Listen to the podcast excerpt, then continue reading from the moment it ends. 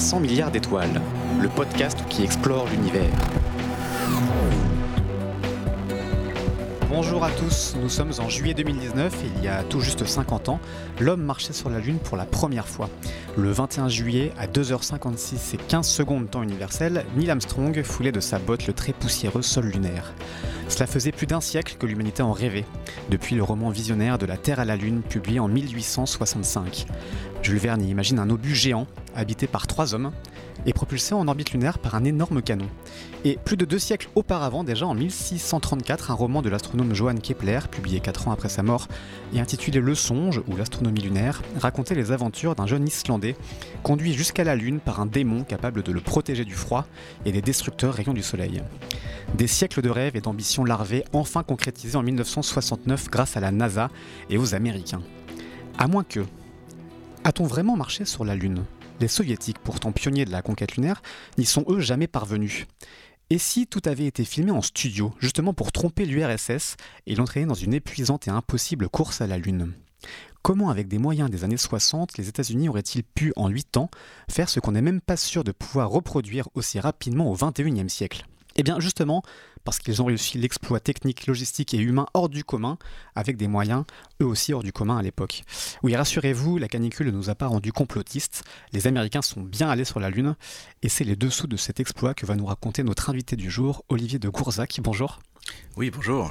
Alors, ce n'est pas pour votre titre euh, professionnel que nous avons invité, puisque vous êtes banquier, mais vous êtes aussi un grand passionné d'astronomie et de l'histoire de la conquête spatiale.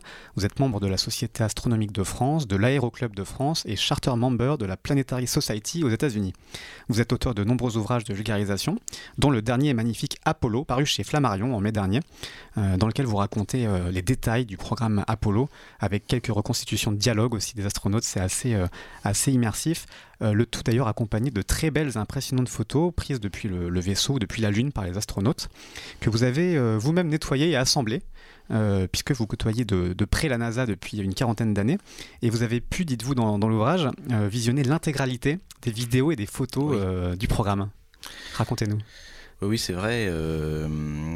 alors en fait, oui, j'ai pu tout visionner parce que en 82, j'avais comme prof en géologie planétaire le Dr Jimed, mhm qui était lui-même un, des entraîneurs d'Apollo. Et donc vous avez eu accès à énormément. Et donc voilà, alors lui, il m'a donné, il avait, une, bon, il avait le double de tout ce qui était à Houston. Euh, il avait le premier jeu de tirage, hein, donc c'est-à-dire euh, Houston, les originaux étaient conservés. Euh, sous gaz inerte. il y avait eu un tirage qui était fait à Houston et un tirage qui était fait pour à Brown University de l'ensemble des photos plus l'ensemble des vidéos mises sur disque laser, bah, à l'époque c'était des gros gros disques laser, hmm. mais c'est pas grave, euh, plus l'ensemble des logs, c'est-à-dire des, conversations renéotypées, euh, alors c'était épais, c'était indigeste, mais enfin il avait tout ça. Et puis, euh, il m'a donné l'introduction à Houston pour aller voir le, les gens qui s'occupaient de, disons, des archives. Et la chance que j'ai eue, c'est comme ça, dans la vie, on a parfois des chances comme ça, c'est qu'ils vidaient toutes leurs, leurs hangars de, documentation Apollo euh, pour faire place à la documentation sur la navette spatiale, tout simplement. Et donc, mmh. j'ai eu le droit de prendre tout ce que je voulais et ramener ce que je voulais. Alors, j'ai acheté des sacs, euh, j'ai pompé à la fin. J'étais jeune, hein, donc mes parents payaient la différence pour, le, pour les avions, hein, parce que j'ai ramené beaucoup, beaucoup dans les avions. Quoi. Ça tenait pas sur une clé USB à l'époque, il fallait prendre des sacs encore. c'était du papier vraiment. Il n'y avait rien. donc voilà, il y avait, c'était même pas. c'était le tout début du, tout, tout, premier PC. Donc, mmh. Alors, ce sont de, vraiment, je vous invite à acheter un œil si vous pouvez. Ce sont vraiment de, magnifiques photos. Vous avez beaucoup pour, pour beaucoup rassemblé, retravaillé, renettoyé, parce qu'il y a beaucoup de détails qu'on voyait pas sur les images d'origine. Voilà, c'est ça. Oui, parce qu'en fait, donc, donc, quand il y a eu le programme Constellation qui a été voulu par le président Bush en 2004, en 2005, la NASA s'est dit il faut que on puisse former euh, les chercheurs à, euh, au, panorama pris par les astronautes sur la Lune pour qu'ils se rendent compte de comment la surface lunaire euh, est. Mm. Or, à l'époque, il n'y avait pas de cliché en très haute résolution. Donc, mes copains de la NASA ont fait voter un budget pour les scanner et, afin que moi je puisse les assembler. Mm. Mais comme j'étais français et que je n'étais donc pas américain, on ne pouvait pas me donner un budget pour ça. Donc, en fait, ça passait par une, association qu'on connaît maintenant, qui s'appelle, enfin, qui est une association qui est, qui est un site qui s'appelle l'Apollo Lunar Surface Journal, qui est donc mhm. un budget pour les faire scanner à Houston, les mettre sur son titre, et moi je les tirais comme n'importe quel, euh, euh, quel internaute, je les retirais. La seule différence, c'est que moi je savais pourquoi elles étaient mises, dans quel ordre elles étaient mises, et ce que je devais en faire. Mhm. Bon, très bien. Alors, on a ces, belles photos qu'on ne peut pas voir puisqu'on fait un podcast qui, est donc sonore. On va donc s'employer à raconter ce que, ce, que, ce que montrent ces photos. Pour revenir sur l'histoire de ce programme lunaire, avant de pouvoir atterrir ou allunir en 1969, ça a pris bon, beaucoup de temps et en même temps très peu de temps parce que c'était un programme assez, assez express. Kennedy voulait absolument que ça, se passe avant la fin des années 60. et tout commence donc au début des années 60, au moment, vous le racontez, où l'Amérique se prend deux, deux humiliations coup sur coup. Bah, ils se prennent, la, ils se prennent le, premier euh, vol euh, euh, de Gagarine. Premier homme dans l'espace, soviétique. Dans l'espace soviétique. Il y a une semaine, l'invasion de la baie des cochons qui est un échec. Ouais. L'invasion à Cuba. À Cuba, voilà, qui, a, qui a été un gros échec. Et pour les Américains, et Kennedy qui n'était pas du tout un fanat de la conquête de l'espace. Hein. C'était hmm. pas son truc. par contre, c'était le truc du président, du vice-président Johnson. Et euh, comme vous le disiez très justement, la décision s'est prise, en fait, politique a été prise par Kennedy, sachant que Johnson a préparé tout à l'avance. C'est-à-dire mm. que Johnson avait réuni les opinions des industriels, euh, les opinions des, des, des ingénieurs, euh, les chercheurs, pas du tout, c'est pas le sujet, les, les opinions des premiers patrons de la NASA naissante, hein, qui venaient d'être constitués. la NASA, c'est 1958, c'est ça Voilà, c'est ça. Mais elle n'était pas très organisée. Elle était organisée pour mettre un homme en orbite autour de la Terre avec le programme Mercury parce qu'il y avait le programme Mercury qui avait vraiment qui, hmm. fonctionnait, mais euh, l'idée d'un homme sur la Lune euh, était étudiée, on va dire à côté, mais c'était pas du tout le, le sujet. Pas du tout encore en place. Euh. Non, et d'ailleurs Kennedy, d'ailleurs, quand il a pris ses fonctions à la Maison Blanche en janvier 61, il a eu une, première réunion sur l'état de l'espace américain et la Lune n'était pas du tout au programme. Il a surtout discuté comment augmenter la puissance des fusées, voilà, hmm. hein, pour mettre des charges plus lourdes en orbite. Bon voilà, donc c'était le sujet à l'époque et d'un seul coup, c'est devenu la Lune. Hmm. et c'est la Lune parce que euh, Johnson a réagi au quart de tour, il avait tout prêt, il a préparé une très belle note de synthèse en expliquant pourquoi la Lune mobiliserait l'Amérique, mais que les budgets seraient pharaoniques, ce serait un combat politique, on ne saurait pas combien ça coûterait, euh, que ça va mobiliser on ne sait pas combien de gens, euh, que ça que ça tirerait mais ça tirerait l'Amérique vers le haut et qu'à la fin ben, on s'en sortirait. Ah oui que l'exploit était techniquement possible au dire des industriels. Mmh. voilà. Ouais alors le, 12 avril 61 c'est Gagarine dans l'espace le premier homme soviétique dans l'espace.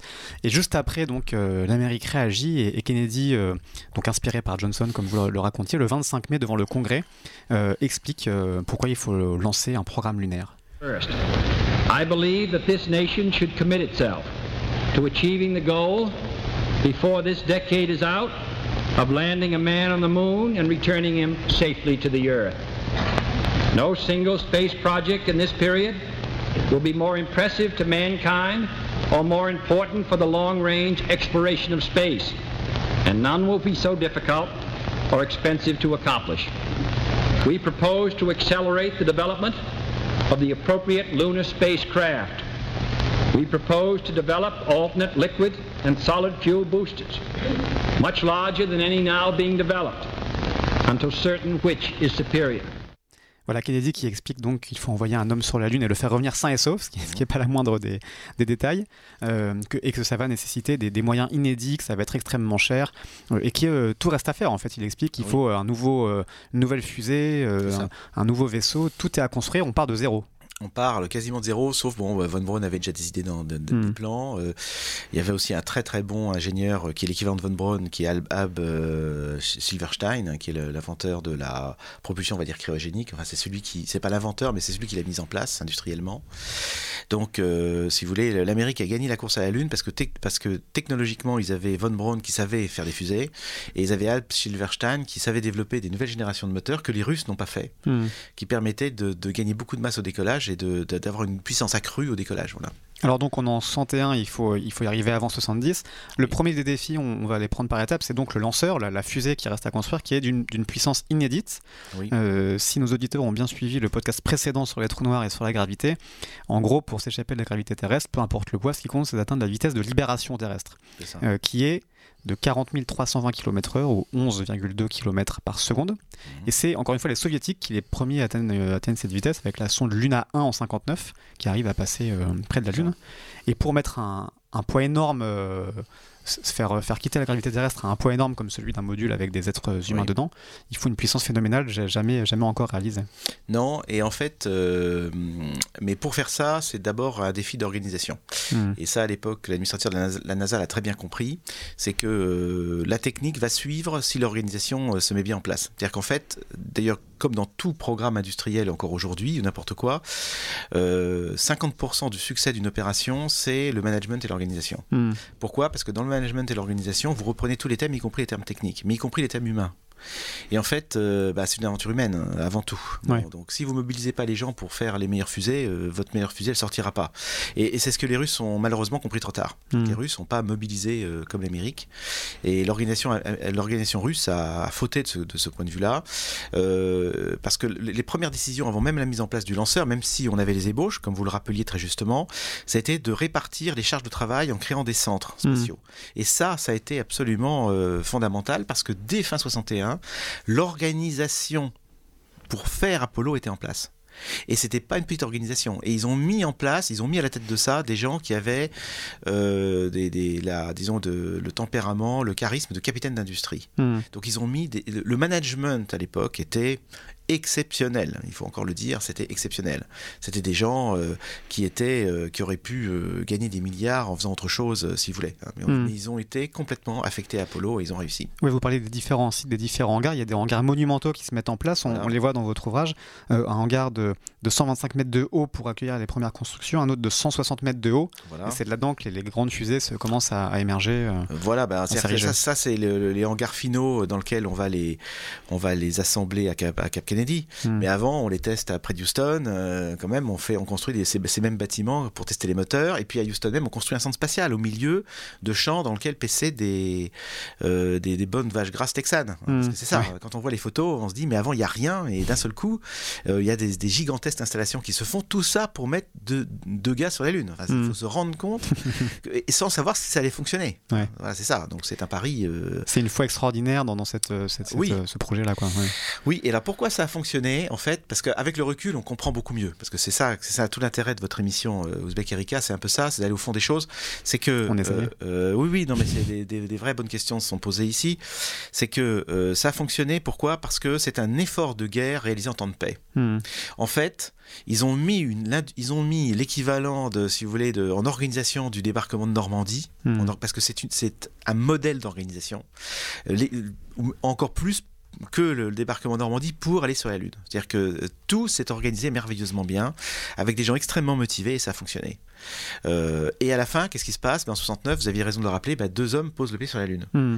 Euh, vous, parliez de cette euh, incroyable logistique. Vous mentionnez aussi dans votre ouvrage des chiffres. La NASA en fait délègue beaucoup. C'est pas du tout une agence monolithique, c'est beaucoup de sous-traitants, beaucoup de sous-contractants. J'avais noté 500 sous-traitants pour la NASA, 250 sous-contractants, et en tout plus de 400 000 ingénieurs dans plus de 200 000, dans plus de 20 000 pardon, départements différents. C'est ça. En fait, la NASA elle fabrique rien, hein, comme hmm. aujourd'hui d'ailleurs. Elle ne fabrique rien du tout, parce que les gens disent oui c'est la fusée de la NASA. Non, c'est la fusée d'un industriel qui l'a fait euh, euh, pour la NASA. Et la NASA, qu'est-ce qu'elle fait? Elle, fait un appel d'offres pour avoir le coût le mieux, avec la, chose, euh, disons que le, produit le final le, moins cher possible pour la meilleure qualité. Et ensuite, ces ingénieurs de la NASA en, à la NASA vérifient que c'est conforme au, cahier des charges hmm. et vérifient que le budget est à peu près respecté. Hein, c'est Tout le boulot de la NASA, c'est ça. Mais par contre, c'est les industriels qui vont tout développer. Alors vous parliez de, budget, c'est aussi un budget extrêmement conséquent qui culmine en 65, au plus fort de, au plus fort de, l'effort de guerre, comme vous, comme vous le mentionnez. Euh, c'est 5,25 milliards de dollars de l'époque, ce qui en termes actuels équivaut à 32, plus de 32 milliards de, dollars, euh, soit 4,4% du budget américain. Ah C'est-à-dire qu'aujourd'hui, la NASA elle est à bien moins de 1% de, du budget euh, fédéral. Là, on était à quasiment 5%. Ça, oui, et ça a duré pendant quasiment, ça a duré pendant quasiment deux ans les 5%, puis avant c'est hmm. monté de, de 0, on va dire, à 5%, puis ensuite ça a, descendu à partir de 67. Ouais. Voilà. L'essentiel était construit ou était. Euh... Était, puis surtout la guerre du Vietnam coûtait très cher, et puis le plus grand public était moins bien mobilisé. Hmm. Euh, pourquoi? Parce que ben, euh, il faut savoir que le public américain, il y a une attitude ambivalente du, du public américain vis-à-vis de ce programme. Il est très mobilisé pour le drapeau, le, le, si vous voulez, l'aspect, euh, l'aspect conquête, etc. Mais dès hmm. qu'on lui parle chiffres et les budgets, il n'y a plus personne. En fait, c'est un peu ça. Comme souvent. Euh, oui, exactement. Et ils considèrent que pourquoi est-ce qu'on dépense autant d'argent pour aller sur la Lune On ferait mieux de s'occuper de nos programmes immédiats et nos programmes sociaux. Hmm. Kennedy a été élu sur un programme social. Hmm. Et d'ailleurs, dans l'ouvrage, et vous, aviez Apollo, que vous rappeliez, euh, j'ai mis en annexe euh, du chapitre historique cette fameuse réunion à la Maison-Blanche où Kennedy dit Mais je suis pas si fanat de l'espace que ça. Vous vous rendez compte que ce sont des, des budgets absolument titanesques qui complètement qui obèrent les, tous les autres programmes de la nation. Hmm. messieurs, l'objectif c'est quoi Alors, est-ce que vous êtes convaincu que euh, l'objectif c'est bien la Lune? Alors, il y a, quelqu'un là qui dit non, c'est un des objectifs. Bah, mauvaise réponse pour Kennedy qui s'emporte, qui dit mais pas du tout, c'est l'objectif. Et puis, il n'est pas question qu'on arrive numéro 2. C'est une compétition, vous voyez. Donc, euh, oui, mais on pourrait faire de la science. il dit non, mais la science c'est pour plus tard. Hmm. Hein, voilà, c'est ça. Il recale. Par ailleurs, la science est une des retombées. Euh, il y a beaucoup de science en retombées et beaucoup d'applications. Oui, mais ça a été, voilà, vous avez raison. Il y a de la hmm. science en retombées, mais c'était pas l'objectif principal. Hmm, ce, qui est, incroyable, c'est que c'est beaucoup de savoir-faire qui sont à construire, puisque c'est des choses qui n'ont jamais été faites. Et en 1969, donc au, climax de l'aventure de, Apollo, l'âge moyen à Houston, c'est 26 ans. C'est ça. C'est extrêmement jeune. Mais c'est comme à SpaceX aujourd'hui. Hmm. C'est 25 ans. Ouais. Oui, c'est ça. C'est les jeunes qui font l'espace. Hein. Sans euh, la jeunesse, c'est ça. Euh, je veux dire, euh, les forces vives en ingénierie d'une nation, c'est sa jeunesse. Hein. C'est pas, c'est pas les anciens dont je fais partie. Hein. Bon, ils ont beaucoup. Hmm. Nous, on a une expérience à apporter. Voilà. On peut conseiller des jeunes, mais c'est les jeunes qui vont, qui vont le faire.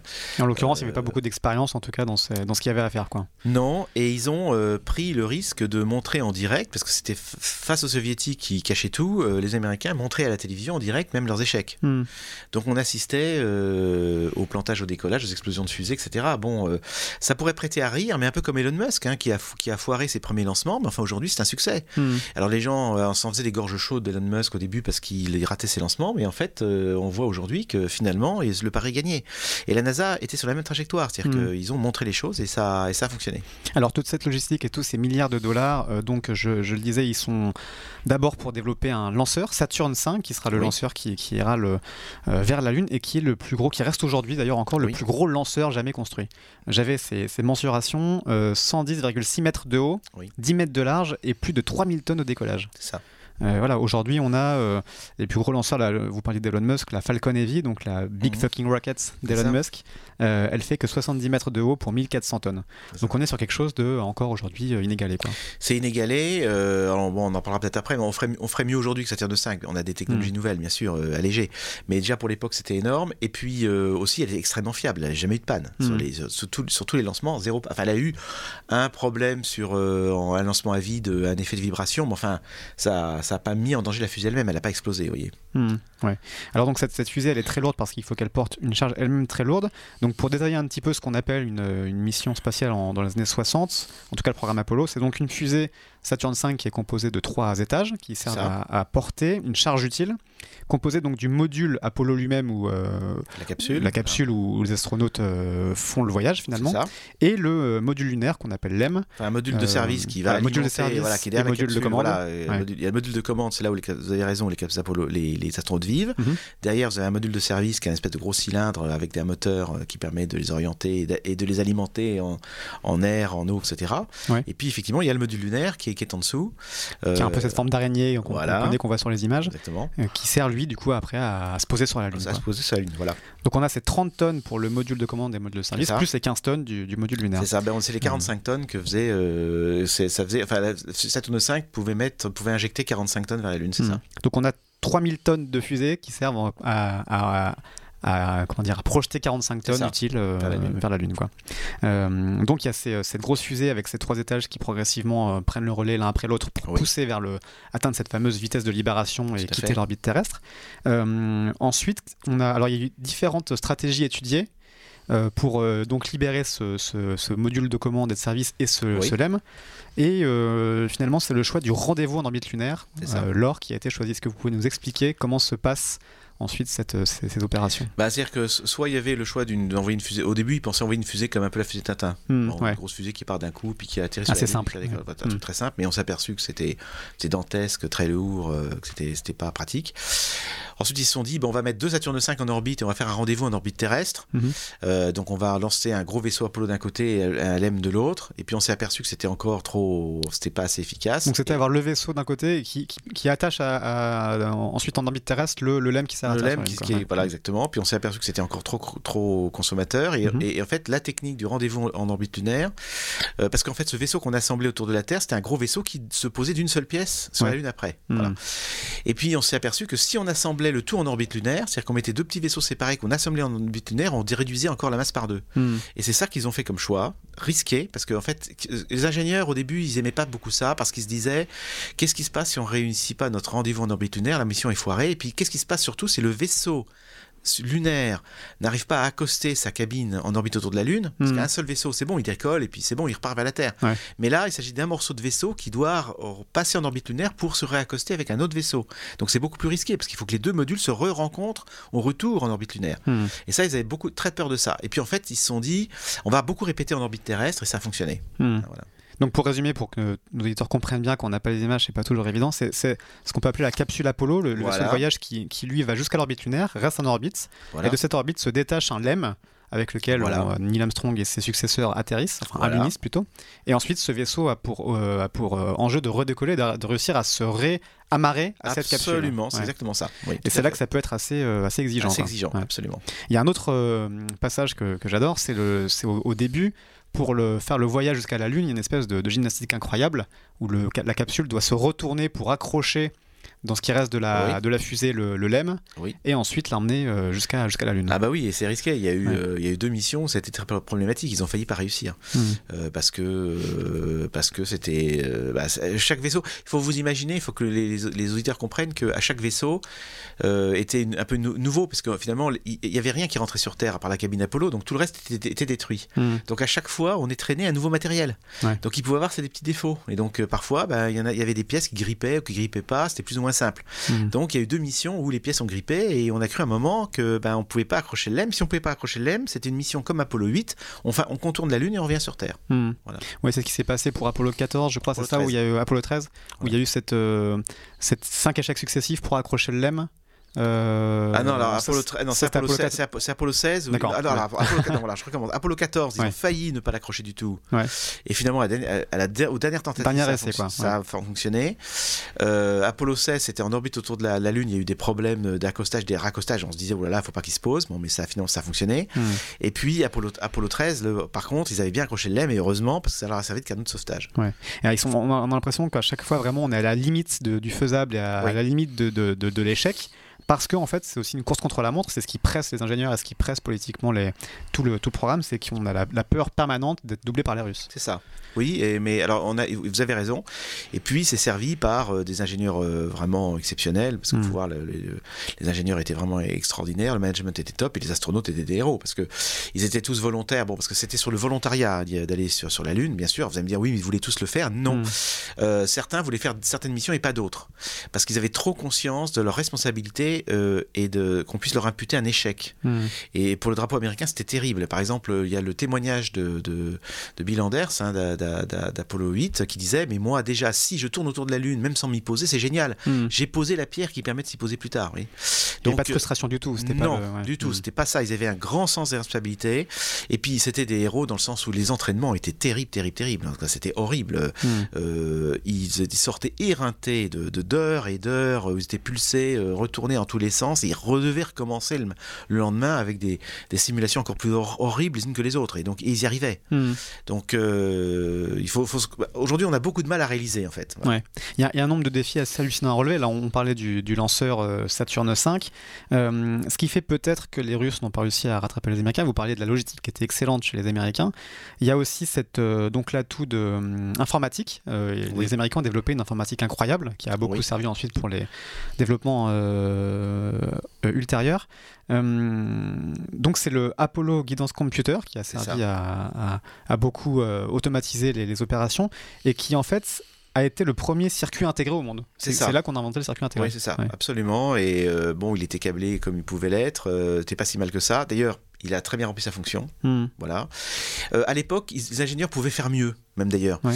Euh, mais il fallait quelque chose de- de- de- d'extrêmement fiable. Parce que, euh, donc, ils ont été, au, disons, ils ont fait un compromis entre la puissance et la fiabilité. Hmm. Il fallait pas que ça tombe du tout en panne avec les vibrations, parce que ça vibrait beaucoup au décollage, tout ça, et donc il fallait pas que ça tombe en panne. Voilà. Mais alors, ce qui est hallucinant, c'est que c'est- l'âge de pierre de l'informatique. hein. C'est Oui. des, des ordinateurs qui étaient au moins 100 000 fois moins rapides qu'aujourd'hui. C'est 4 kilos de mémoire vive Oui, euh, sur l'ordinateur Oui. qui a permis de faire un exploit pareil.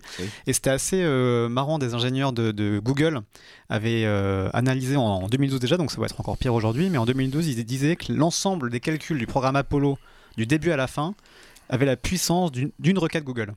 Oui, peut-être, oui, c'est ce qui est assez hallucinant. Ouais, ouais, c'est ça. Donc on a, on a fait une mission Apollo avec vraiment des moyens extrêmement euh, Bah, basiques en informatique. Basique, Ouais. et puis ils avaient tous leurs règles à calcul pour, euh, pour euh, si vous voulez, euh, pour faire des, des grandes, grandes approximations dans le cas d'urgence. Donc et beaucoup, de, beaucoup de calculs n'ont pas été faits par ordinateur parce qu'ils avaient la règle à calcul des ingénieurs. Hmm. Alors dans votre bouquin, j'ai aussi trouvé d'autres chiffres assez hallucinants.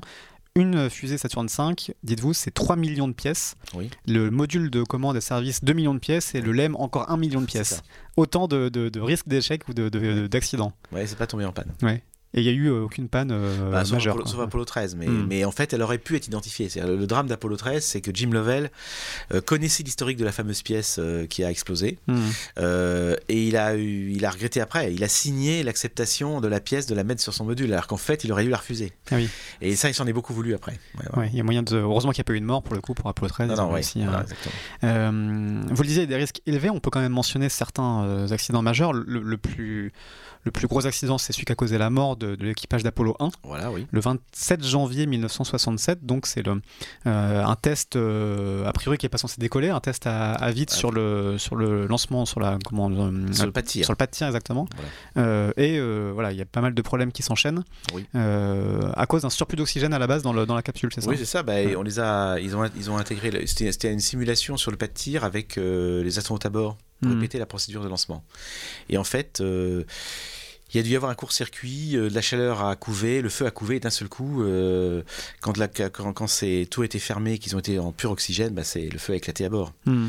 Et en fait, euh, bah, ils ont eu aucune, ch- ils avaient aucune chance de s'en sortir, quoi. C'était compliqué. Mais parce qu'à l'époque, il fallait 90 secondes pour ouvrir la porte. C'est ça. Ce qui a ensuite amené à changer justement les, les façons de sortir. ouais. Absolument. ouais. Ils ont dû reconfigurer la capsule. absolument tout. Et ça a pris du temps. Puis malheureusement, 67, bah, c'est une année horrible parce que bah, il y a eu ça, il y a eu les émeutes raciales et les émeutes économiques dans les villes américaines. Mhm. Il y a eu la guerre du Vietnam. C'était le début vraiment de l'apogée de la guerre du Vietnam, on va, on va Mhm. dire, avec des, des morts qui rentraient euh, par bateau entier. Donc euh, l'Amérique euh, et les, con- les, les gens du Congrès, les sénateurs, comme les représentants, ils n'y arrivaient plus. Quoi. Et face à une pression populaire qui disait mais arrêtez, arrêtez. On a besoin euh, euh, d'argent pour tous ces, pour tous ces sujets-là. Et donc on a, on a sabré le programme Apollo, disons fin 67 déjà. C'est-à-dire on savait qu'on y poserait le pied sur la Lune, mais on n'irait pas tellement, tellement au-delà. Ouais, c'était déjà programmé pour s'arrêter. Euh. Nixon avait été élu, a été élu là-dessus d'ailleurs. Hmm. Voilà. Euh, si on reprend le- le- l'agenda, enfin le, le- le- le- le- le programme de ces différentes missions, donc il y a cet accident, mais sur une fusée qui ne devait pas décoller. Ensuite, jusqu'à Apollo 6, ce sont des vols inhabités qui sont là pour faire des tests. Oui. Et avec Apollo 7 commencent les, les- les- les vols habités, qui sont des tests progressifs. C'est ça. Et c'est ce que vous expliquez aussi, c'est ce qui a fait le succès de la, de la NASA, c'est d'y aller vraiment étape par étape. On refait à chaque fois la même démarche, mais en ajoutant un petit truc en plus Voilà. qui aboutit avec le pas sur la Lune. Mais voilà, ça. on y va à chaque fois avec. euh, On y va à chaque fois avec euh, un petit truc en plus qu'on maîtrise. euh, Ouais. Voilà. En sachant qu'on maîtrise avant ce qui a été euh, lancé avant. Hmm. Donc Apollo 7, c'est octobre 68. C'est On ça. voit que c'est là que le, le programme s'accélère avec euh, un vol en orbite terrestre pour, euh, pour simuler des, des, des opérations dont Voilà. on expliquait tout à l'heure pour avec le raccrochage du LEM, tout ça. Euh, Apollo 8 en décembre 68. Euh, qui montre aussi cette mission-là montre la, la tension qu'il y avait avec les Russes parce que la, la mission a changé. Elle Oui. devait d'abord être une mission euh, justement pour tester le LEM C'est ça. et finalement il y a eu une espèce de peur que les Russes soient en avance donc on a fait une mission qui devait d'abord aller, euh, qui devait tout de suite aller faire le tour de la Lune. Bah, C'est-à-dire qu'on l'a transformé, ça c'était un coup de génie euh, de- d'en faire un- euh, une mission politique. C'est-à-dire qu'ils en ont fait Mm. une mission politique. Euh, Von Braun a dit globalement ma fusée elle injecte vers la Lune de toute façon. Bon voilà. Ouais. Et c'est pas tellement plus compliqué d'envoyer une capsule tourner autour de la Lune parce que, euh, euh, que que de la faire tourner autour de la Terre parce que de toute façon le moteur fonctionne et tout tout marchera à merveille et ça a marché. Bon. Hmm. Euh, donc Apollo 8, on va dire Apollo 8. Enfin avec Apollo 8, on sait que l'Amérique a gagné la course Hmm. déjà. Oui, parce que là, c'est la première fois que des, des hommes, des êtres humains euh, vont si loin dans l'espace, échappent Oui. à l'orbite terrestre. Donc, c'est déjà une première. Absolument. Je ne sais pas si ça équivaut en termes de prestige à Gagarine, mais en tout cas, c'est une Ah, première. bah, euh, C'est au-dessus. oui. Euh, ouais. et, et- mais ce qui est très triste pour les Russes, parce que les astronautes, enfin les cosmonautes russes, si vous voulez, ils avaient rien à envier en vaillance Hmm. à leurs copains américains, quoi. Parce que, si vous voulez, c'était, ils avaient quand même de très bons cosmonautes, des- Hmm. des, des mecs qui avaient un très grand sens de responsabilité aussi, un super entraînement. Mais il se trouve que politiquement parlant, les, les Russes n'y arrivaient pas. Ils ont malheureusement mené deux programmes de front en même temps, euh, dilapidant leurs ressources euh, avec ça, et du coup, ils, ils ont, ils ont échoué. hmm. C'est un problème justement de la machinerie administrative Oui. soviétique, peut-être, là, qui a, qui a mis les choses de façon beaucoup trop lourde. Absolument. Euh, donc je disais Apollo 8, euh, c'est assez marrant parce que un des astronautes, Jim Lovell, à ce moment-là, compare euh, la Lune à Paris. Euh, oui, oui. on dirait du plat de Paris ou du sable gris, euh, ce sol lunaire qu'on voit. Alors eux, ils atterrissent pas, mais enfin, ils pas, mais ils voient le, la Lune de près. Oui. Et ils disent, on dirait, on dirait du, du sable parisien. Euh, et puis cette mission était l'occasion de, de célébrer euh, Noël depuis euh, l'univers. Ah bah oui, oui, c'était le grand moment, c'était le moment où j'étais petit et je m'en souviens, on a, ils ont lu la, la Bible. Alors aux États-Unis, c'était le, ils ont lu la, ils ont lu la Genèse le soir de Noël aux États-Unis, mais c'était pour nous le matin de Noël en France. C'est ça. ouais. Donc voilà, donc avant la messe de Noël le matin, on a tous entendu la, la, la Genèse lue depuis l'orbite lunaire. C'était- pour nous, c'était, enfin, on, on se rend plus compte aujourd'hui. Enfin, pour Hmm. nous, c'était ahurissant d'entendre ça, de Alors, ça de la Lune. Ils, ils lisent un, un bout de la Genèse et ils concluent par ça. And from the crew of Apollo 8, we close with good night, good luck, a Merry Christmas, and God bless all of you, all of you on the good earth. La, la vidéo mise à disposition par la NASA est recouverte par une musique, mais bon, on, on entend quand même. Les astronautes souhaitent euh, bonne nuit, bonne chance et joyeux Noël à, à vous tous sur cette bonne terre. C'est ça, voilà. Euh, c'est un message qui a déjà un retentissement incroyable, quoi, avant même le, le premier pas sur la Lune. Oui, oui, et puis que Dieu vous bénisse. Alors c'était c'était, euh, c'était aussi pour montrer face à la, face à l'URSS athée, Hmm. euh, c'était, un une manière de montrer que les États-Unis avaient une culture différente. Alors ensuite vient Apollo 9, on est là maintenant en mars 69. Oui. Euh, et là, cette mission va faire un peu ce qu'Apollo 8 n'a pas fait pour s'octroyer le prestige d'aller vers la Voilà. Lune, c'est-à-dire tester le, le LEM, euh, sachant que c'est aussi un, une- un chiffre assez hallucinant, enfin une donnée assez hallucinante à, à avoir en tête. Le LEM ne fait que 4,5 mètres cubes, c'est-à-dire que quand on est dans ce LEM, les astronautes doivent y rester euh, plusieurs jours pour, pour explorer la Lune. On est vraiment, on a, on a à peine la place de se tenir euh, comme dans un habitacle de voiture. Quoi. Oui, c'est très intéressant votre réflexion parce qu'effectivement, c'est ce qui fait. Moi, j'ai des bons copains astronautes qui me disent aujourd'hui, on ne le referait pas dans ces conditions-là. Il ne faudrait pas le Euh, refaire. ouais. Pas comme ça. Hmm. Parce que si vous voulez, c'est vrai que euh, il fallait, c'était un minuscule espace, euh, on n'avait pas la place d'y vivre, euh, euh, c'était extrêmement confiné. Enfin quoi, c'est même pas la place qu'il y a dans un hélicoptère, quoi. Donc Mm. euh, c'est vraiment très compliqué. Et ils l'ont fait Hmm. malgré tout. Donc ils savaient que c'était une fois dans la vie, ils feraient trois jours ou deux jours euh, comme ça, et mais ils l'ont assumé. Hein, euh, et c'est ça qui est assez remarquable. Les conditions étaient extrêmement dures à bord, mais ils l'ont fait. Oui, parce qu'en dehors du LEM, le- la capsule elle-même, le pas vaisseau. Apollo lui-même était de 6 mètres euh, Ouais. cubes, ce qui n'est Ouais, pas non ça. plus énorme. Donc on était assis, on avait je crois un hamac ou un truc pour s'allonger. Bah, c'était un peu plus, confort- entre guillemets confortable dans la cabine d'Apollo, mais dans Ouais. le LEM, on pouvait pas s'asseoir. Hmm. La seule, fois, la seule chose qu'on pouvait faire, c'est s'asseoir sur le petit capot du moteur de remontée. Hmm. Mais lui-même, c'était le seul endroit où on pouvait mettre ses combinaisons euh, quand on s'en D'accord. débarrassait. Donc en fait, euh, on pouvait, alors à la fin, euh, à partir d'Apollo 12, ils ont décidé qu'on pouvait mettre tendre un hamac. Donc ils ont tendu un hamac dans un sens et un, un dans l'autre, et ils pouvaient s'allonger dans un hamac. Hmm. Et, et enlever leur combinaison. Euh, et dormir en sous-vêtements, ce qui était, Ouais. ils avaient une espèce de, une espèce de, qu'on appelle ça, un truc euh, qui prenait tout le corps avec Ouais. des petites tubulures. Enfin, ils pouvaient dormir sans les, sans les fermetures, les grosses fermetures et les colliers des combinaisons qui faisaient très mal au cou. Hmm. Et ça, ça a été, alors qu'Armstrong et Aldrin, ils ont dormi comme ça. Ouais. Euh, sachant que c'est quand même des conditions de- d'impesanteur qui réduisent un petit peu cette peut-être cet, inconfort de, de rester, de rester debout. Ben, En c'est un sixième, oui, vous avez raison, c'est un sixième de G, mais enfin quand même. Hmm. Par exemple, il y a eu il y a des astronautes dont le circuit de refroidissement euh, a cassé, par exemple, avec des. Il y en a, il y en a, il y a une mission où il y a des astronautes qui a, qui a dormi avec les, les bottes pleines d'eau, quoi. Bon, Ouais. Bon, mais il l'a on fait. sait que ça, va durer encore plusieurs Voilà, jours, c'est voilà, pas forcément très confortable. Voilà. Euh, vient ensuite euh, donc Apollo 10 en mai 69. Oui. Donc on approche du, du jour J, enfin ils le savent pas encore à l'époque, mais on approche du jour J. Euh, et là il y a une hésitation, euh, ils se demandent au début s'ils vont pas déjà tenter l'alunissage. C'est ça. Oui, parce qu'en fait, la mission était validée pour l'alunissage déjà. En fait, Mhm. Apollo 10 aurait pu se poser sur la Lune. Ouais. Euh, politiquement. euh, Là encore on a peur que les Russes y arrivent, on se demande s'il y a Voilà. pas un programme en cours. Ex- Exactement, vous avez raison de le rappeler. Et en fait, les ingénieurs vont imposer, enfin imposer, vont vendre une, une mission, une ultime répétition en orbite lunaire dans une Mm. mission qui était techniquement plus compliquée que celle d'Apollo 11. D'accord. Parce qu'aujourd'hui, on retient Apollo 11, Neil Armstrong qui a posé le pied sur la Lune, etc. Mais Apollo, Apollo 10 est très compliqué parce qu'ils vont répéter le début de la descente, qui elle-même était techniquement compliquée. Pourquoi? Mm. Parce que euh, il fallait euh, dans le LEM, parce qu'ils répétaient tout jusqu'à l'atterrissage ultime. Voilà. Mm. Mais ils ils s'arrêtaient à 15 km. Et en fait, ils répétaient en fait la partie où il fallait chronométrer euh, les cratères qu'on voyait arriver dans son hublot pour vérifier la, euh, si le logiciel fonctionnait bien et on voyait les cratères arriver et on chronométrait pour savoir si bah, la vitesse était la bonne et que la, descente, la vitesse de descente était bonne. Donc on- dès qu'on voyait un cratère arriver, on savait que s'il arrivait en avance ou en retard, qu'on était bon ou pas bon. Ça, ils Mhm. l'ont fait. À partir de 15 km, le radar se mettait en route pour détecter la surface. Ça a fonctionné. Euh, la seule chose, c'est qu'ils n'ont pas appuyé sur le bouton pour mettre en place le programme l'ultime dernier programme d'atterrissage. Ouais, ils se sont arrêtés en cours de Ils route. se sont arrêtés euh, à 15 km, mais Hmm. après, le problème, c'est que comme ils étaient qu'à 15 km d'altitude et que la cabine Apollo était à 110 km, ils allaient plus vite qu'elle. hmm. Donc ils ont fait une orbite un peu spéciale, ils ont remonté à 260 km d'altitude pour refaire un deuxième passage à 15 km. Et là, pour rejoindre la cabine Apollo qui, elle, euh, allait plus lentement qu'eux, ils ont dû faire une espèce de, de, de circuit de circularisation pour la rattraper qui était très, très, très, très complexe. Mhm. Vraiment, vraiment.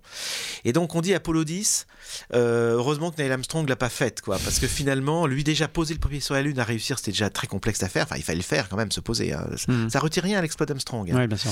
Mais euh, je- je- vraiment, l'équipage d'Apollo 10 a fait vraiment une mission extraordinaire. L'intérêt d'Armstrong, parce que si on y vient, c'est parce que votre question en fait là-dessous en liminaire, c'est ça, c'est que c'était quelqu'un d'un tempérament extrêmement calme qui, euh, même en cas de stress extrême, ne disait rien ou disait deux trois petits mots laconiquement. Hmm. Donc, euh, euh, il était vraiment fait pour ça. C'est-à-dire que s'il y avait un incident grave qui arrivait pendant la dernière partie de la descente, on savait qu'avec Armstrong, ça serait maîtrisé même au niveau du langage, ce que n'a pas maîtrisé Stafford. Parce que Ouais. Stafford, quand il a, euh, ils ont eu un incident. Alors justement, il y a quand même eu un incident sur Apollo 10. Ah oui, un gros euh, incident. un gros incident euh, où la- la- le LEM s'est mis à tournoyer dans tous les sens. Voilà. et- C'était euh, et, là bah, ils ont lâché des, ouais, des- Bah, il a dit putain, qu'est-ce qui se passe enfin, Ça s'est affolé à bord. Enfin, Ouais. Ça s'est affolé de manière maîtrisée. Parce que tout de suite, ils ont eu les bons réflexes.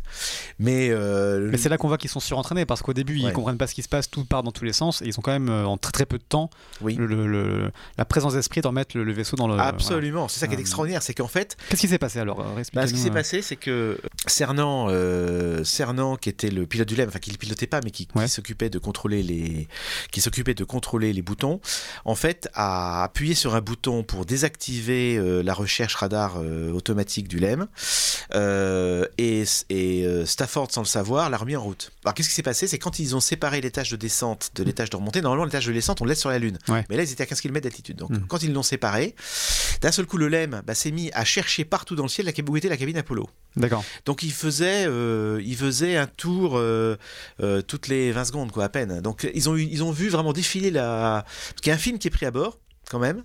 On la caméra de descente filme le truc et on Mm. voit la surface lunaire devenir complètement folle, quoi. Ouais. On voit le ciel noir euh, alterner. Enfin, c'est paniquant. Un peu comme dans Interstellar quand on voit toutes les images de, de Voilà. qui tournent. Voilà, Absolument, ouais. on objectivement c'est paniquant. Mm. Et ils arrivent, comme vous le disiez, comme vous le disiez très justement, à rétablir tr- très bien la chose et ils se retrouvent la tête en bas. Hmm.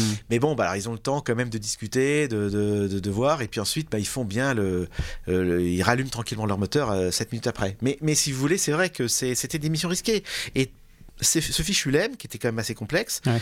euh, bah, même un l'équipage le mieux entraîné, il pouvait faire encore commettre des erreurs dessus. Hmm. Et- Vous, vous parliez des images télé qui nous sont restées. et C'était une retransmission couleur pour la première fois aussi Apollo 10. Oui. Et euh, alors c'est les Américains, donc c'est très hollywoodien. Ils mettent ça très bien en scène, à tel point que la mission, comme Apollo 7 avant eux, ont eu un Emmy Awards spécial pour leur pour leur retransmission télévisée. euh. Ouais, ouais, c'est ça, bah oui, parce qu'ils avaient le sens euh, quand même, euh, ils savaient montrer les choses, et puis ils savaient qu'il fallait un peu faire de la com, parce que il y avait la nation derrière, il fallait euh, entretenir la flamme.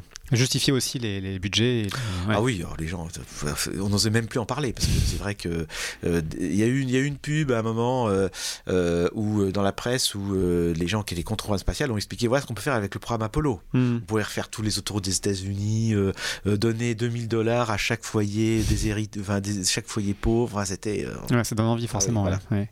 Alors on en arrive à Apollo 11, donc il Oui. décolle le 16 juillet 1969 euh, qui rentre, euh, qui re- re- rentrera sur Terre le 24 juillet et pour une mission totale de 195 heures et 18 minutes. Alors c'est pas la plus longue en fait, euh, Apollo 9 était encore plus longue. Oui. Euh, voilà, et donc cette mission va elle aller jusqu'à la- l'alunissage et jusqu'à Voilà. la, la sortie euh, extravéhiculaire.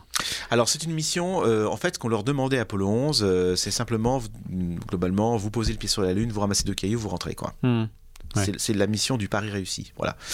Euh, il il s'agissait pas d'aller un peu au-delà. Alors là, euh, quand même, les chercheurs sont un peu émus en disant ce serait bien qu'on mette un minimum d'expérience, euh, dont un réflecteur solaire. Et donc, Mhm. euh, à tous ceux qui pensent qu'on n'a jamais atterri sur la Lune, et ben, On va y venir un peu après. Mais ouais. ben voilà. Mais enfin, il y a un réflecteur solaire qui, est- tout, qui est jour d'active. On pointe un rayon laser dessus et c'est la preuve. Il renvoie les rayons laser. Hmm, ouais. Donc c'est la preuve que l'homme y a bien déposé quelque chose. Hmm.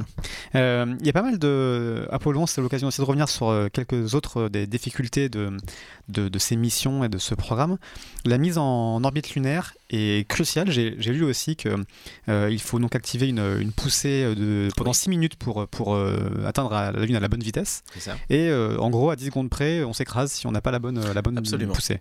Oui, c'est ça. donc il ne faut pas se tromper sur, le, sur la durée. Tout ça est automatisé en partie, j'imagine. C'est Ouais, quelle c'est- est la part de, pilotage vraiment Alors, que s'il loupe, par exemple, bon, alors, en fait, il cherchait tous les pilotes de l'EM posés sur la Lune, euh, savaient que la capsule, euh, la cabine Apollo passait au-dessus d'eux à telle heure, euh, etc. Et en fait, il pouvait la voir dans le ciel comme une étoile. Ouais. Donc, il la cherchait et dès qu'il la voyait, à travers un petit hublot sommital, il savait globalement que le timing était bon. hmm. Et il savait que tant de secondes après, il pouvait enclencher le moteur de, euh, de remontée. Ouais. Donc en fait, c'était euh, tout était très, c'était à la fois sur visuellement, mais en même temps informatisé. Hmm. Euh, Il y a d'autres euh, d'autres moments qui ont été un peu critiques. Il y a eu des, des, al- des alarmes qui sont déclenchées Oui. Pendant la descente d'Armstrong à Aldrin, donc dans le, le LEM. Oui. Une alarme euh, 12.02 et 12.01 ensuite se déclenche. Ça, et voilà. bon, le, le- la Houston leur dit qu'il n'y a pas de problème, qu'ils peuvent, qu'ils peuvent continuer. Malgré tout, arrivé à une certaine altitude, donc ils atteignent euh, 230 mètres d'altitude au moment où euh, Armstrong prend le contrôle manuel du LEM. C'est ça. Parce qu'il y a un problème, ils sont pas au bon endroit, ou en tout cas ils s'approchent d'un Bah, cratère. C'est-à-dire que, bon, alors lui, il préférait prendre le contrôle manuel, c'est un, semi-manuel, on va dire, il le pilote comme un hélicoptère. Mais lui, vraiment, il le fait parce qu'il s'aperçoit qu'il arrive dans un terrain euh, très chaotique. Il sait qu'ils savent déjà qu'ils auront, euh, ils sont à un déport de la trajectoire de 6 km environ Hmm. euh, vers l'ouest. Donc, ils se poseront pas à l'endroit prévu. Mais l'endroit à 6 km plus loin avait pas été vraiment euh, à- à- Analysé, ouais. analysé, enfin il avait été analysé, mais en tout cas pas répété euh, euh, comme ça. Et donc il tombe sur des champs de pierre avec des cratères très, euh, Hmm. très caillouteux, et c'est là qu'il allonge physiquement sa trajectoire pour sauter au-dessus d'un petit cratère qui s'appelle Little West. Et il se pose euh, 60 mètres derrière, et d'ailleurs il fera après sur la Lune, il ira voir ce petit fameux petit cratère qu'il a gêné euh, Ouais. euh, avant d'être la Non, lunissage. c'était quand même assez critique parce qu'ils ont les astronautes ont une réserve de d'ergol donc de carburant extrêmement limitée euh, prévue pour ne pas pour pouvoir rentrer dans, dans la dans la et là donc euh, Armstrong s'est posé il lui restait 20 secondes de réserve C'est ça. Euh, c'était il fallait pas euh, trop euh, trop chercher une place pour se garer trop longtemps quoi Non, non, non, il fallait vraiment se poser, mais il s'est posé aussi extrêmement doucement. Hmm. Parce que quand vous voyez les photos du LEM euh, d'Apollo 11, il est très haut sur pattes. Quand vous regardez celui d'Apollo 15, euh, il est carrément écra- écrabouillé. Quoi. Ouais. Ouais, Mm. Parce qu'ils sont posés très lourdement, vraiment. donc le 20 juillet 1969 à 21h18 temps universel l'homme a l'uni pour la Voilà. première fois et le 21 juillet quelques heures plus tard à 2h56 minutes et 15 secondes on pose le pied sur la lune That's one small step for man, one giant leap for mankind. I guess you're about the only person around that doesn't have TV coverage of the scene. That's all right, I don't mind a bit.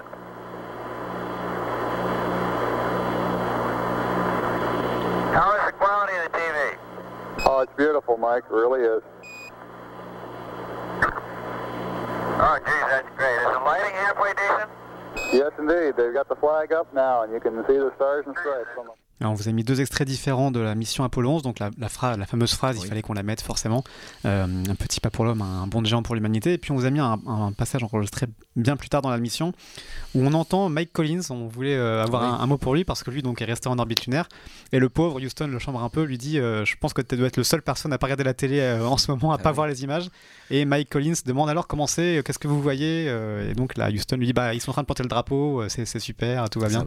Bah Mike Collins lui attendait patiemment vraiment en orbite. quoi. C'est ça, exactement. Et euh, son mérite est pas moins grand. Mais, mais Mm. c'était ce qu'il voulait faire, de toute façon. Euh, on lui avait posé la question. euh, il, était très, il disait que, déjà, si je fais 99,9% du trajet, je suis très content. Mm, ouais. Mais, et puis en plus, bon, il s'ennuyait pas. La vue autour de la Lune est spectaculaire. Ouais. C'est, c'est, c'est- on est à, à vol- à tourner à 110 km autour de la Lune. Les cratères, vous les voyez, ça change tout le temps. La lumière change. Enfin, c'est, Mm. C'est un monde différent de la Terre, donc c'est déjà, puis on voit la Terre qui se à l'horizon. Enfin, je veux dire, vous avez une- un sens, une perspective Ouais. qui est absolument fabuleuse. Donc euh, euh, le voyage quand même méritait ça. hein. Il était très content. Ouais, les missions Apollo nous ont aussi donné ces très belles images de levée de terre et de euh, où vraiment on a ces images de la Terre qui, Oui. qui, qui ont beaucoup joué aussi d'ailleurs. C'est un autre sujet sur la conscience écologique de l'époque de, de voir cette.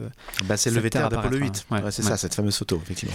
Euh, pour rentrer ensuite, euh, retrouver Mike Collins un peu un peu seul, euh, les astronautes ont eu quelques sueurs froides. Aldrin avait arraché le bouton poussoir Oui. qui permettait en fait euh, d'enclencher le moteur de, de remonter. Ça. Euh, donc ils auraient pu rester coincés parce qu'il n'y avait pas de, de moteur bis. Non, et non. il a, il a re- le bouton grâce à un petit capuchon de stylo C'est ça. Qui s'est trouvé entré dans le, dans le trou qui est. Oui, oui, il a fait comme ça contact. euh, voilà, il s'est pas embêté. Il avait arraché le bouton poussoir avec sa combinaison spatiale en rentrant euh, dans le LEM après avoir marché sur la Lune parce que c'était tellement exigu bah, qu'on se cognait partout et Ouais. le bouton avait été arraché. Et quand il s'en est rendu compte, euh, il a simplement enfoncé le capuchon de stylo dedans, ça marchait. Il a appuyé sur le bouton et ça a décollé. Voilà. euh, La vie des deux pionniers tient un bouchon de stylo. Donc Absolument. Bah, C'est quand même assez ça. Ouais, ça. hallucinant. Euh, C'était une mission très périlleuse, notamment ce redécollage de la Lune. Il n'y avait pas beaucoup d'options secondaires possibles en cas Non. de défaillance. Et justement, Nixon, le, le président américain qui les a appelés pendant leur, euh, leur séjour lunaire, avait prévu un discours bis. En Oui. cas de- de- d'absence de, redécollage possible, il devait notamment dire, je cite votre euh, bouquin encore, le destin a décrété que les hommes qui sont partis sur la Lune pour l'explorer en paix resteront sur la Lune pour y reposer en paix. C'est ça. Très sinistre, heureusement il n'a pas eu à le prononcer. Non. Il a prononcé un petit discours de félicitations. euh, Bah, comme bon homme politique, il avait le papier euh, rouge et le papier bleu dans chacune Ouais. des poches. Quoi. Donc voilà, donc il a sorti le papier bleu. Voilà, hmm. Euh, voilà, c'est ça. Alors, je, je l'évoquais aussi tout à l'heure, enfin, on l'évoquait, il y avait les missions suc- successives ont aussi connu quelques déboires. Apollo 13 Oui. euh, a, a eu un problème d'explosion de- d'un des réservoirs, c'est ça, en- C'est ça. Dans, sa- dans son décollage vers la Lune? Alors oui, c'est ça. Enfin, entre la Terre et la Lune. Et heureusement, entre la Terre et la Lune, c'est qu'ils ont eu le LEM comme ca- canot de sauvetage. Ça, Mm. serait, ça se serait passé après euh, le départ de la Lune vers la Terre. Là, ils étaient morts, puisqu'en Ouais. fait, ils auraient eu même pas les ressources du LEM. Euh, Ils avaient un quart d'heure d'énergie, plus, d'éner- plus, plus rien de quoi respirer, ils seraient morts. Alors, quand vous dites LEM comme canot de sauvetage, c'était comme moyen de propulsion, mais eux sont restés Oui. dans la capsule, ils sont pas. Ah non, euh, non, ils ont habité le LEM. Ah, ils ont habité le LEM, Absolument. Ouais, ouais, la Et capsule le- était fermée, toute noire. euh, alors, ils y allaient de temps en temps, mais ils faisaient, comme vous le faites, ils faisaient euh, 4 degrés dedans, Mm. beaucoup d'humidité. Donc, s'ils voulaient avoir un minimum d'éc- ils allaient dans le LEM. Voilà. Mhm. Alors ils ont dû, euh, étonnamment, enfin étonnamment qu'on n'est pas ingénieur en, en aérospatial, euh, en fait la mission a dû continuer pour qu'ils fassent le tour de la Lune et qu'ils euh, servent de cette force gravitationnelle là pour retourner sur Terre. Oui. Donc oui. ça a duré longtemps leur, leur, leur, leur échouage, leur, leur dérive dans l'espace comme ça. Bah, ils, ont, ils ont fait la mission minimale, c'est-à-dire le contournement de la Lune automatiquement par la trajectoire de, Mm. de la fusée Saturne 5. Parce que la fusée Saturne 5, en fait, en fait, elle, elle envoyait sur une trajectoire euh, sur celle-là. Mhm. Ensuite, on faisait une correction de trajectoire pour passer à 110 km de la Lune. Mais sinon, on passait beaucoup plus loin, on passait vers 200 km. Ouais. Et, euh, et on contournait la Lune et on, on rentrait li- librement sur la Terre. Donc, ils ont, ils ont pris cette trajectoire-là, on va dire, euh, qui était un petit peu plus longue, mais quoique, quoique, ils ont réussi, à, grâce au LEM, à donner un petit coup d'accélérateur et gagner 8 à 10 heures Mhm. sur le temps de retour. Et c'était extrêmement périlleux. L'eau était rationnée. Ils avaient le droit à un verre d'eau par jour. C'est Ouais, hallucinant, ce ça. qui, ce qui Ouais, fait qu'ils sont rentrés très desséchés. Ah, complètement. Euh, ils avaient perdu 4 ou 6 kilos suivant les astronautes de, de poids. Bah, il disait, euh, enfin, Lovell disait, Lovell disait euh, on est aussi froid et mouillé qu'une grenouille dans une mare glacée, quoi. C'est Mhm. ça. Ouais.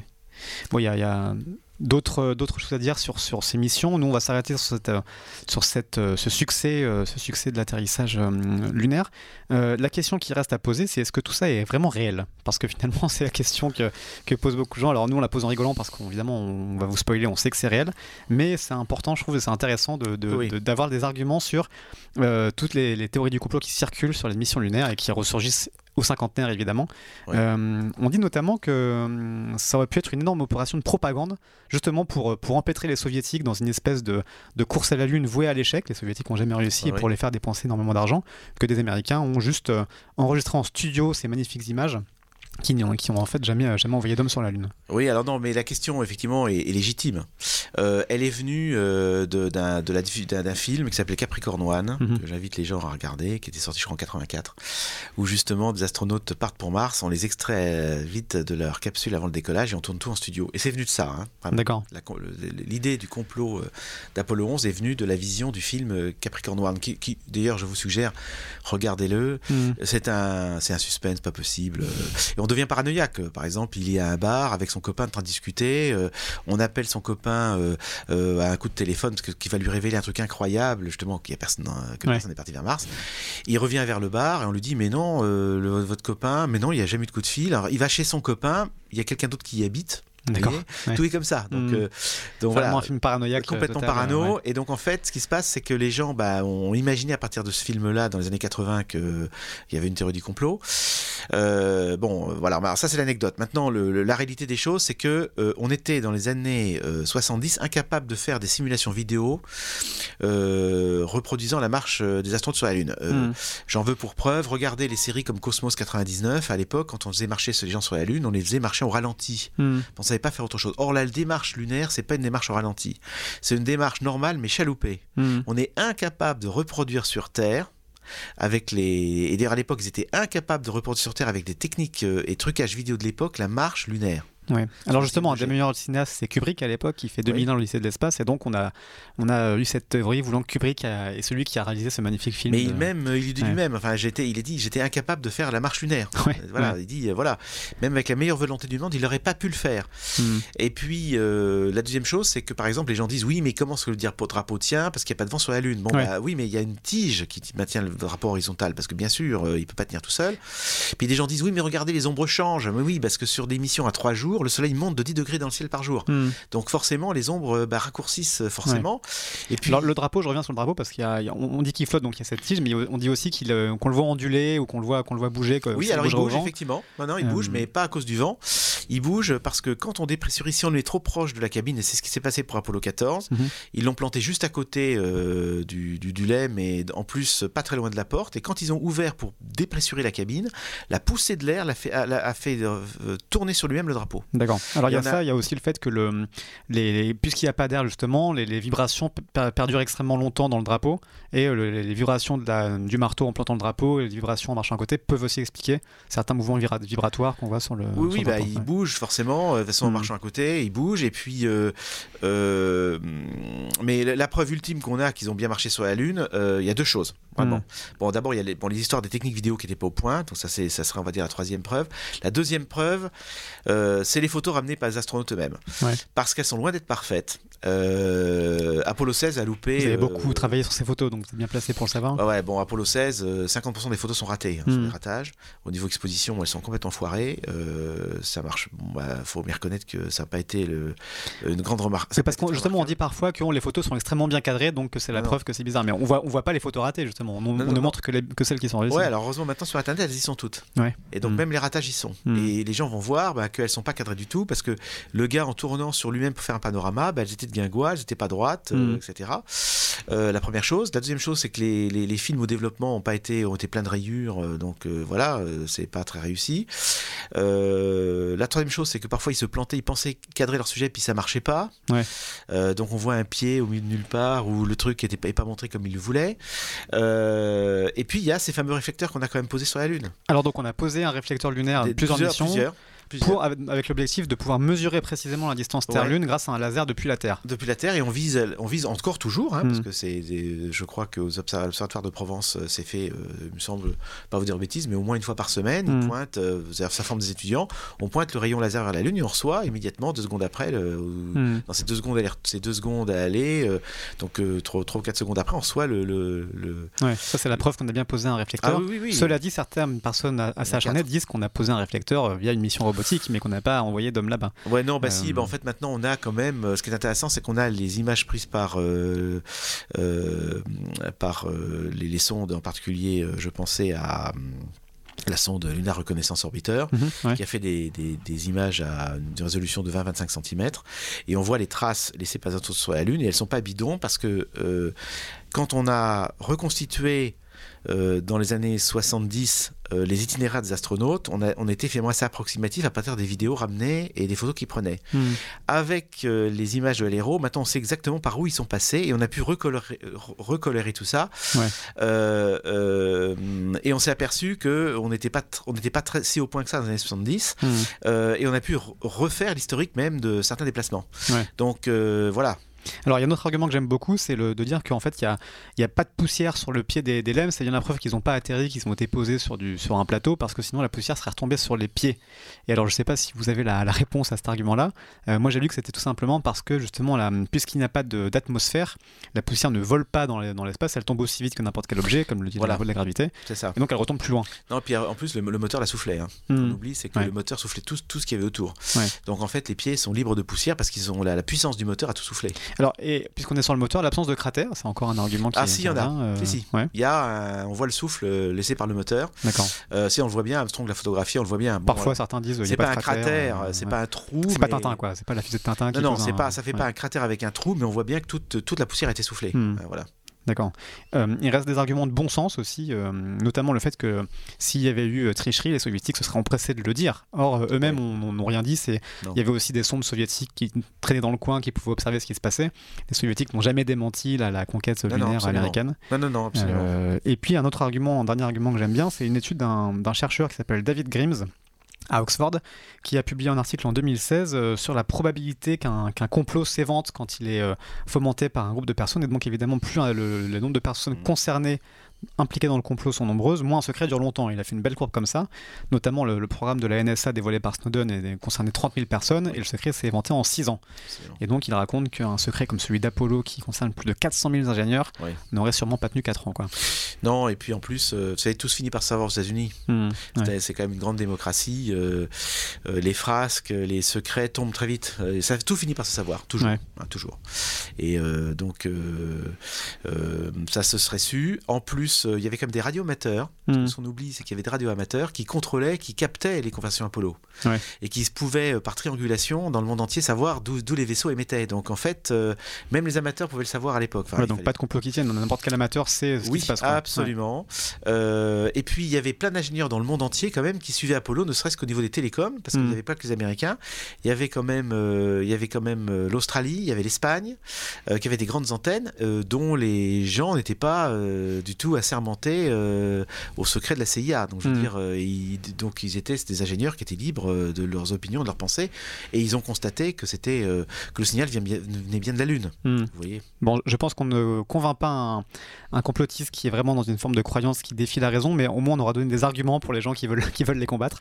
Oui, mais ils ont raison. Enfin, moi, je trouve que ouais. c'est- c'est- vous avez raison. Je pense que c'est un vrai sujet à aborder. Il n'y a, Ouais. pas de faux semblants. Euh, moi, je trouve que c'est légitime de poser ces questions. Ouais, moi, il y a des réponses quand même. Hein, voilà. Un dernier mot peut-être très rapidement. Euh, Qu'est-ce que vous pensez de la volonté de la NASA euh, de retourner sur Lune en 2024 Ça vous paraît crédible comme, euh, comme nouvelle course à la Lune en 5 ans? Alors, alors, 5 ans, 5 milliards de dollars de plus par an. Ouais. Dans la NASA, ils le font. Question de volonté, question de moyens. Question Ouais. de moyens. La volonté, je pense qu'ils l'auraient. Ouais. Parce que je pense que beaucoup de votre génération, euh, Erika, vous êtes tous des jeunes. Ben, en fait, vous êtes la génération de ceux qui peuvent le faire. Hmm. Donc je pense que vous êtes tous mobilisés dans vos jobs respectifs. Euh, J'ai aucun souci là-dessus. La jeunesse, je la sens mobilisée. Cette génération va être une génération. Vous êtes une génération extra, je le pense vraiment. hein. Bon. Euh, maintenant, après, il faut les moyens. C'est ça. euh, il faut euh, de gros moyens. euh, pour mettre un homme autour de la Lune, on dit c'est 25 à 30 milliards de dollars. Hmm. Bon, peut-être un peu plus tard que 2024 s'il y a moins de moyens. En tout cas, on a hâte de voir ces images, sans doute beaucoup plus haute résolution que celles de 69 de- d'hommes marchant sur la Lune. Merci beaucoup à vous, Olivier de Goursac, pour Merci ces très belles explications. Euh, je vous en prie. Merci à Roman, qui est aux commandes derrière la, la Ah oui. technique de cette Ah, émission. oui. Et puis merci à tous de continuer à, à nous écouter. Nous, on fait une petite pause pour la fin de l'été et on se retrouve très vite à la rentrée pour continuer d'explorer l'univers.